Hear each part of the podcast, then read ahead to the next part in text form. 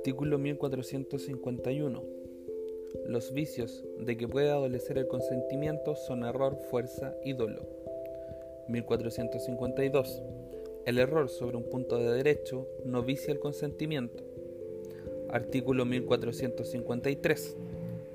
El error de hecho vicia el consentimiento cuando recae sobre la especie de acto o contrato que se ejecuta o celebra como si una de las partes entendiese empréstito y la otra donación, o sobre la identidad de la cosa específica de que se trata, como si en el contrato de venta el vendedor entendiese vender cierta cosa determinada y el comprador entendiese comprar otra. 1454. El error de hecho vicia asimismo el consentimiento cuando la sustancia o calidad esencial del objeto sobre que versa el acto contrato es diversa de lo que se cree, como si por alguna de las partes se supone que el objeto es una barra de plata y realmente es una masa de algún otro metal semejante.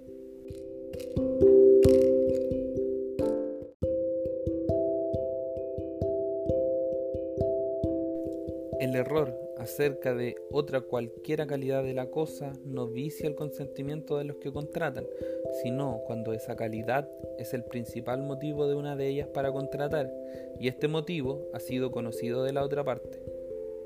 1455.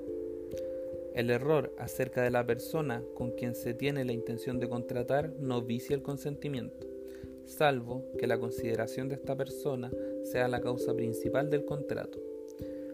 Pero en este caso, la persona con quien erradamente se ha contratado tendrá derecho a ser indemnizada de los perjuicios en que de buena fe haya incurrido por la nulidad del contrato. 1456.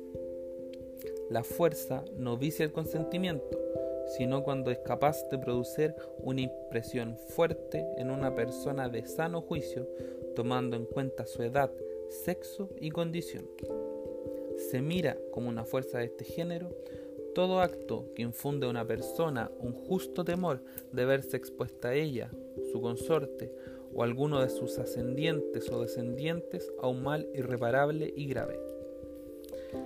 El temor reverencial, esto es, el solo temor de desagradar a las personas a quienes se debe respeto y sumisión, no basta para viciar el consentimiento artículo 1457.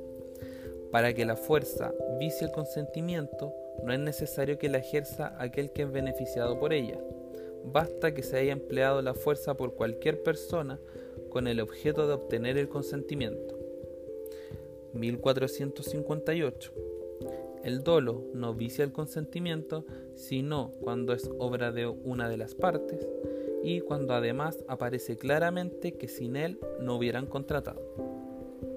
En los demás casos, el dolo da lugar solamente a la acción de perjuicios contra la persona o personas que lo han fraguado o que se han aprovechado de él, contra las primeras por el valor total de los perjuicios y contra las segundas hasta la concurrencia del provecho que han reportado del dolo. 1459 el dolo no se presume sino en los casos especialmente previstos por la ley. En los demás debe probarse.